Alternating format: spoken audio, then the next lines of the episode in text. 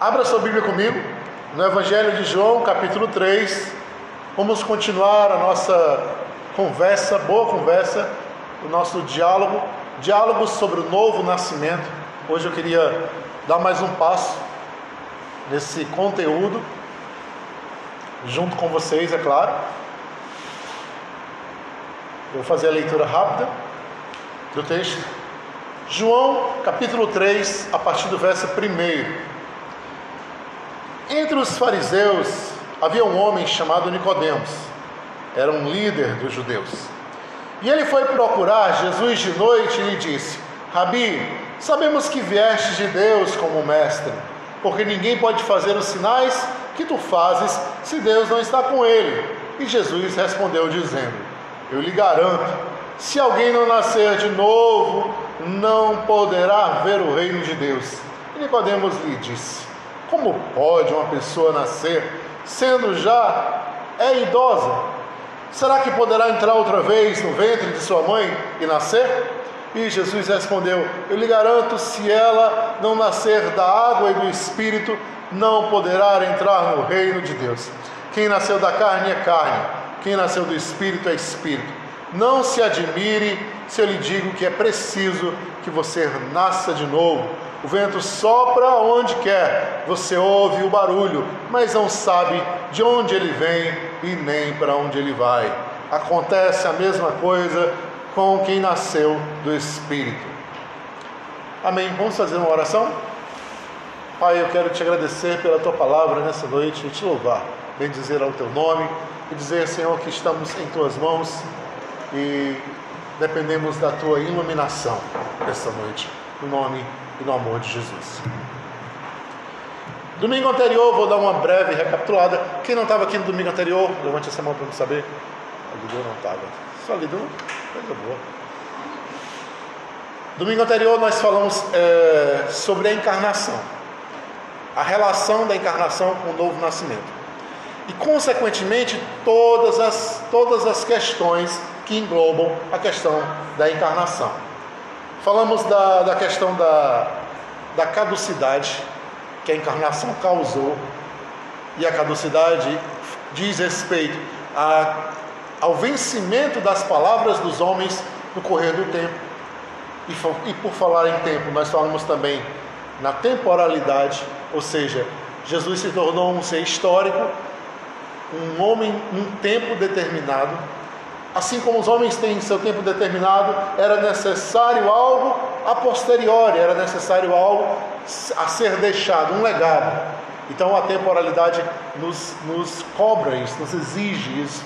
Nós falamos também da contingência, que, que diz respeito à mudança das circunstâncias de forma imprevisível à nossa volta, de maneira tal que a gente precisa se readaptar, precisa se modelar precisa simplesmente encarar a vida de outras formas, a forma, a maneira que ela se muda.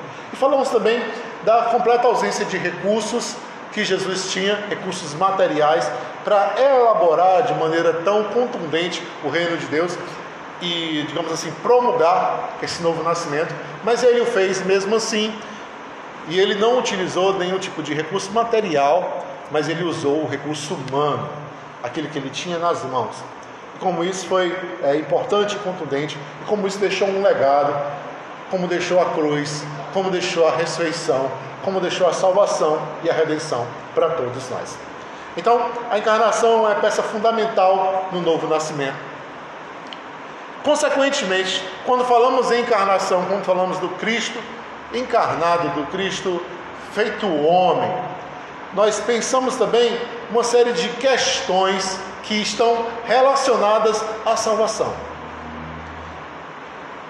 É bem verdade que quando ouvimos falar de salvação, quando aprendemos sobre salvação, quando somos orientados nesse sentido, todos nós, sem nenhuma exceção, descobrimos através de alguns manuais, através de algumas diretrizes, que servem para que tenhamos convicção de que estamos dentro desse pleito, ou seja, que estamos garantidos na questão do quesito salvação.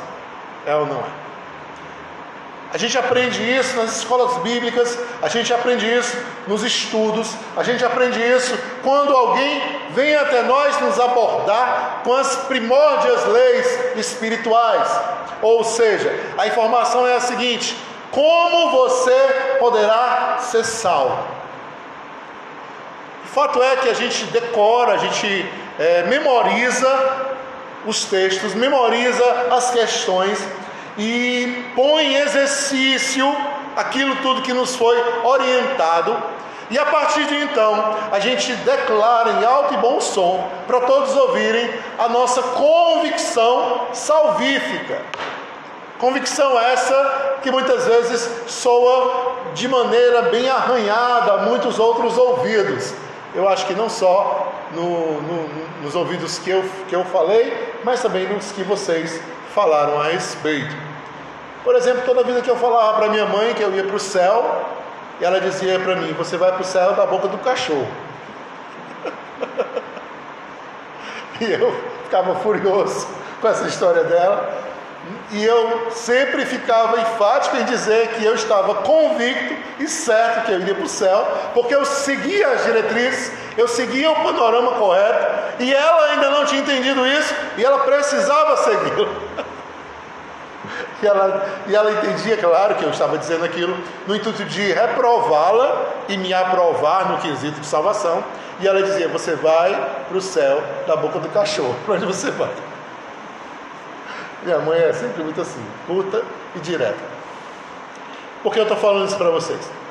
Para que vocês percebam uma questão bem tocante no que diz respeito a esse quesito, nessa perspectiva, nessa convicção nessa esmagadora é, proclamação salvífica que a gente tanto aprendeu, aprendeu a fazer durante tantos anos. Lembrem quando eu iniciei o nosso discurso sobre diálogos do novo nascimento, uma das coisas que eu disse a vocês foi que eu iria desafiá-los a pensar de uma forma que vocês nunca haviam pensado anteriormente. A verdade é que quando nos deparamos no quesito salvação, isso nos enche de gozo, nos enche de satisfação, nos enche de orgulho. A gente sente um certo prazer que a gente tem garantias. É verdade ou não é? Sentimos um regozijo pelas garantias que temos. E aí eu falo para vocês uma frase que eu vi numa encíclica do Papa Francisco, que ele diz o seguinte: Os homens estão em busca das garantias de Deus, mas não sabem aonde está o Deus das garantias. O que isso quer dizer e o que isso tem a ver conosco?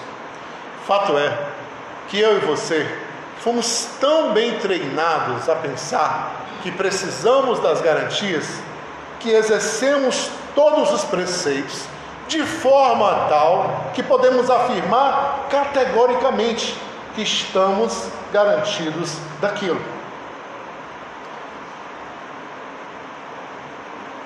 Se perguntarem a você como vai a salvação da sua família, você não saberá responder.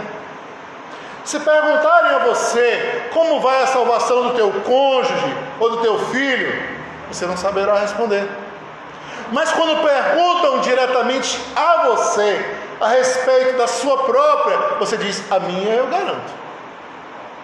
Já a do miserável do meu marido, não. A minha eu garanto. Já da desmiolada da minha esposa, eu não sei. A minha eu garanto. Já dos irresponsáveis dos meus filhos eu não posso garantir.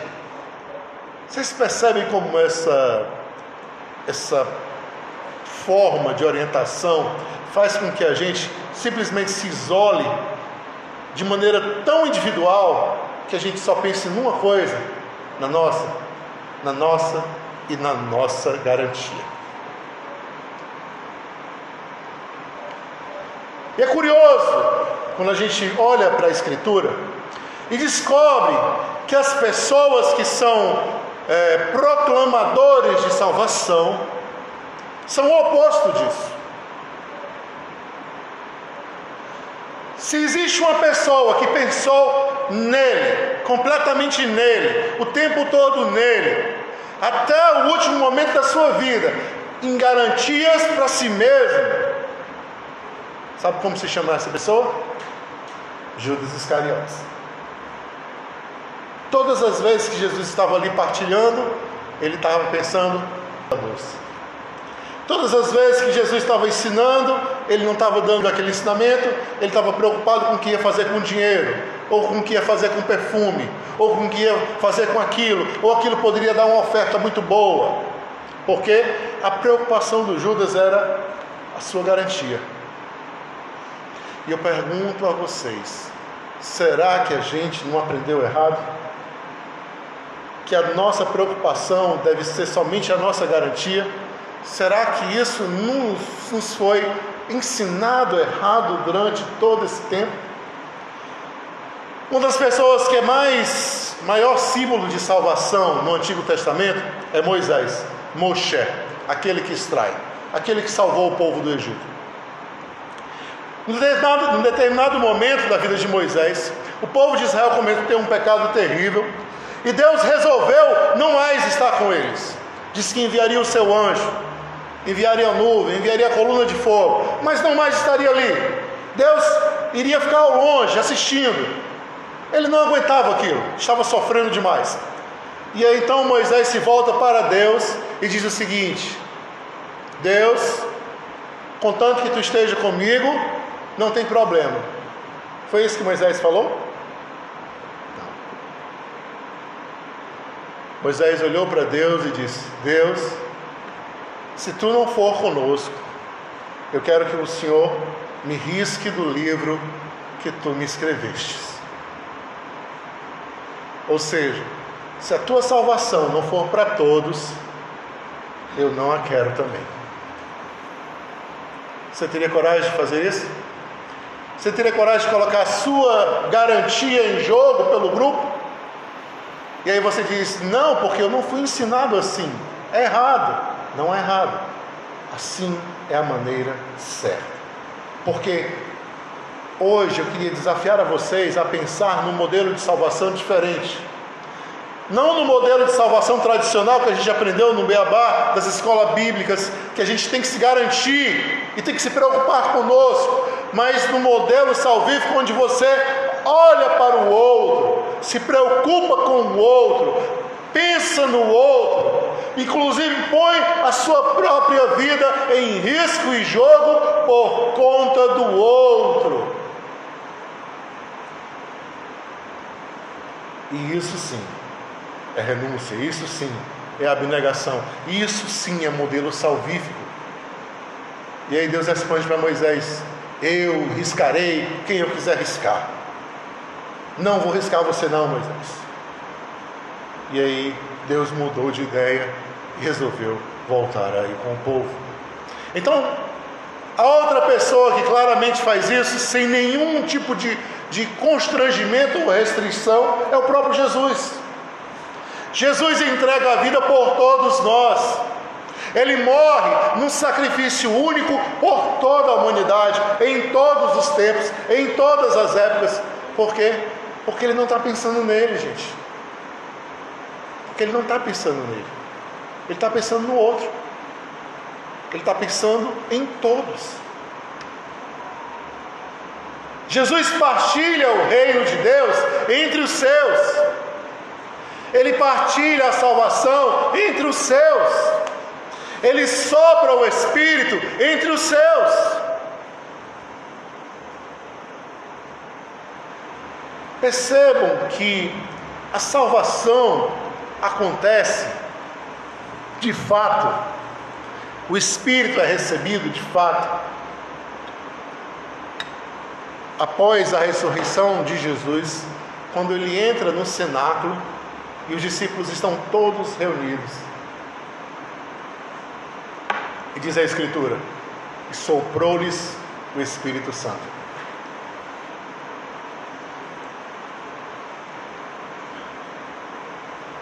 O que eu vejo é que essa graça salvífica foi deturpada no correr dos tempos. A impressão que a gente tem é que a gente tem que ser muito bom para conquistá-la. E aí, quando alguém te põe na parede e diz assim: Você conquistou, aí você tem medo, você treme nas bases, aí você diz: Sim, eu conquistei. Com aquele meio temeroso, meio vacilante, mas com um pouco de convicção, sim, eu conquistei. Lembrando dos erros que cometeu recentemente e lembrando das orações que fez, pedindo misericórdia, e diz: sim, eu conquistei. Percebam comigo que essa nossa atitude, que é quase padrão em todos nós, com relação à, à ordem salvífica, consiste quase como que um, uma atitude de mérito, como se recebêssemos a graça por mérito, como se recebêssemos a bênção do Evangelho e do Reino na nossa vida por um esforço que a gente fez,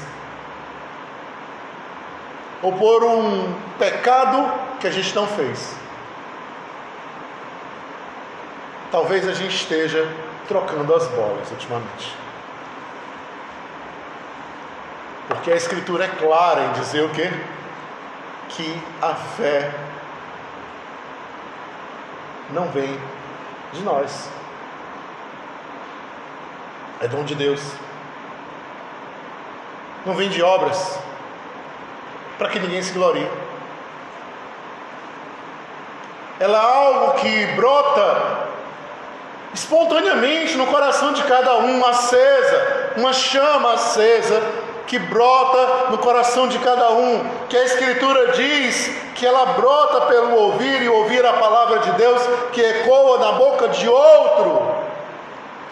Então a fé precisa ser reinterpretada. Porque ela é o elemento que nos aquece, que nos mantém firmes, que nos mantém vivos. Mas esse elemento só brota em nós quando ele escuta a palavra ecoando pela boca de outrem. Ou seja, a fé é a chama que acende com a faísca que sai da boca do outro. Para de beliscar o menino, sabe? A fé é a chama que acende com a faísca que sai da boca do outro. Por quê? Porque os discípulos de Jesus não tinham essa fé. Mas Jesus, ele é a faísca que acende o coração dos discípulos. E os judeus que estavam ali presentes em Pentecostes não tinham a fé, mas Pedro é a faísca que acende o coração dos judeus. O que deu para capturar, pensando em todos esses textos que falam a respeito de salvação, por exemplo, quando a gente vai para Gálatas, a gente vê Paulo exortando os Gálatas, ó oh, insensatos Gálatas, quão rapidamente vocês saíram do Evangelho para outra coisa. Eu não disse a vocês que se nós, um anjo do céu ou qualquer outra pessoa viesse ensinar um outro evangelho, vocês dissessem que seja amaldiçoado. O que aconteceu com vocês? que vocês agora estão dando valor à circuncisão, estão dando valor aos preceitos judaicos, vocês estão decaindo da graça. Paulo exorta aos crentes em Gálatas. Por quê? Porque percebam, gente, que existe uma coisa curiosa quando Jesus estabelece a salvação, o novo nascimento através da sua vinda. Qual é? Existe a salvação na perspectiva em Jerusalém, em Jerusalém, que é diferente das outras. Como assim é diferente das outras? Simples. Se você for para a história e pesquisar, você vai descobrir que exércitos derramaram litros e litros de sangue. Para quê? Para tomar a posse da cidade de Jerusalém. Por quê? Porque acreditava-se que quem tinha Jerusalém tinha tudo. Então, o Evangelho chega em Jerusalém e existe uma interpretação específica para Jerusalém, mas ele vai também para a Judéia, e ele vai também para Samaria, e ele vai também para os confins da terra. Então percebam que existe leituras e perspectivas diferentes em cada cultura, em cada região, em cada território, em cada cosmovisão.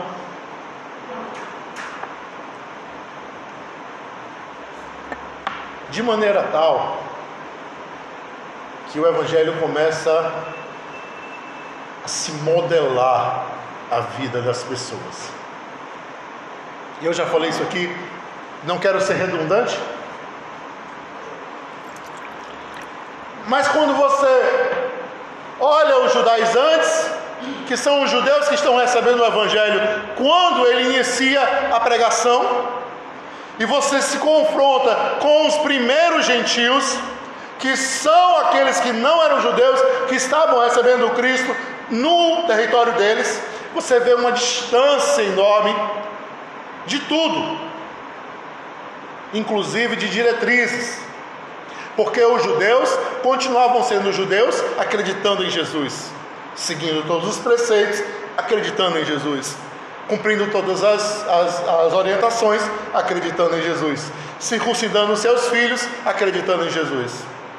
Eram judaizantes. E mais ainda, eles queriam que todos os outros fossem da mesma forma. Por quê?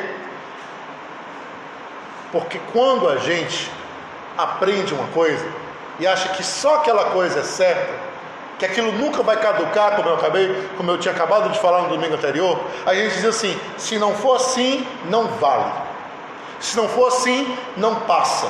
Se não for assim, não é verdadeiro.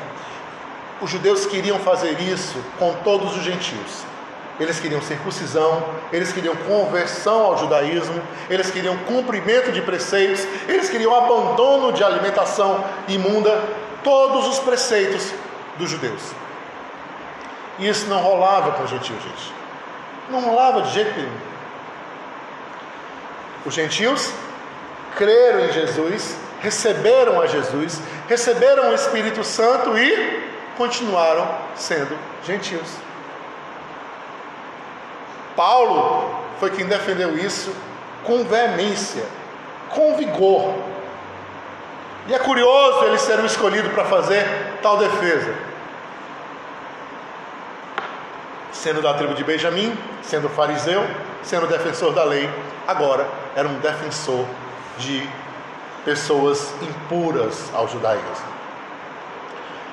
Então percebam que existe uma mudança de perspectiva da salvação nos judeus e da salvação nos gentios. Existe uma mudança de perspectiva grande. Assim como Filipe evangelizou aquele, aquele eunuco, etíope, no caminho correndo, depois subindo na carroça, depois batizando, e ele levou o evangelho até a África, e anunciou o Evangelho na África, na perspectiva dele, no viés, naquilo que ele pensava, dentro das, da, da questão do Evangelho. Então, quando a gente olha assim, quando a gente vê dessa forma, a gente percebe que a salvação não é um conjuntinho de regras a ser seguidas. A salvação é uma visão. A salvação é uma esperança. A salvação é uma junção de fé. É uma fé que se acende com a faísca da boca do outro e é uma esperança que se lança num futuro ou num horizonte novo de possibilidades. Então, quando eu falo dessa forma a vocês, o nosso papel como cristão é transformado. Nós somos responsáveis em acender a fé no coração do outro através da nossa palavra, que a nossa palavra seja a palavra que acende, que acende a fé no coração do outro. E o que é a fé no coração? É aquela chama que a gente sente lá no fundo e diz que existe uma possibilidade do amanhã ser melhor de tudo ser diferente. Isso é a fé. É aquela pessoa que está perdida na vida, que está envolvida em seus vícios, que está amarrada em seus dilemas, que está num buraco, no fundo do poço, e você diz para ela: ainda há uma chance para você. Não é o fim,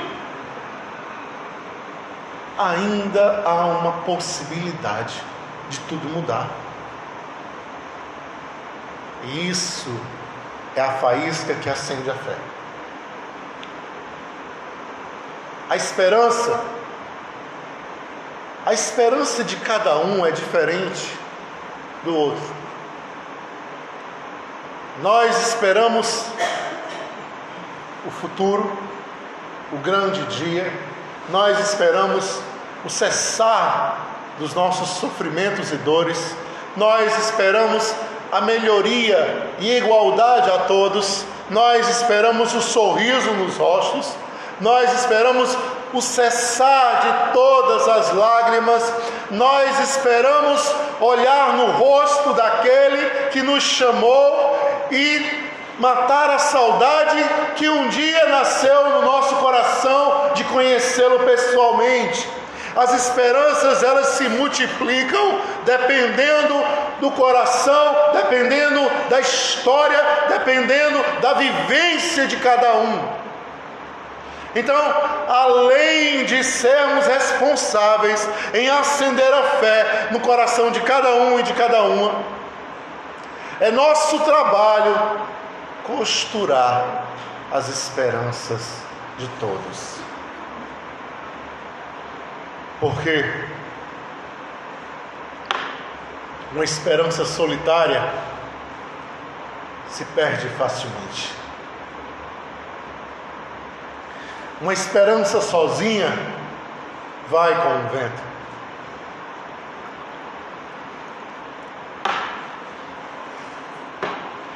Você precisa encontrar aquele que é diferente de você, aquele que não está aqui no seu meio, aquele que nunca teve acesso ao que você teve e que está precisando de fé. Você precisa achar as palavras certas para acender essa fé no coração dele. Você precisa dizer aquilo que ele precisa e que ela precisa ouvir. e descobrir que as esperanças desta pessoa são diferentes da sua.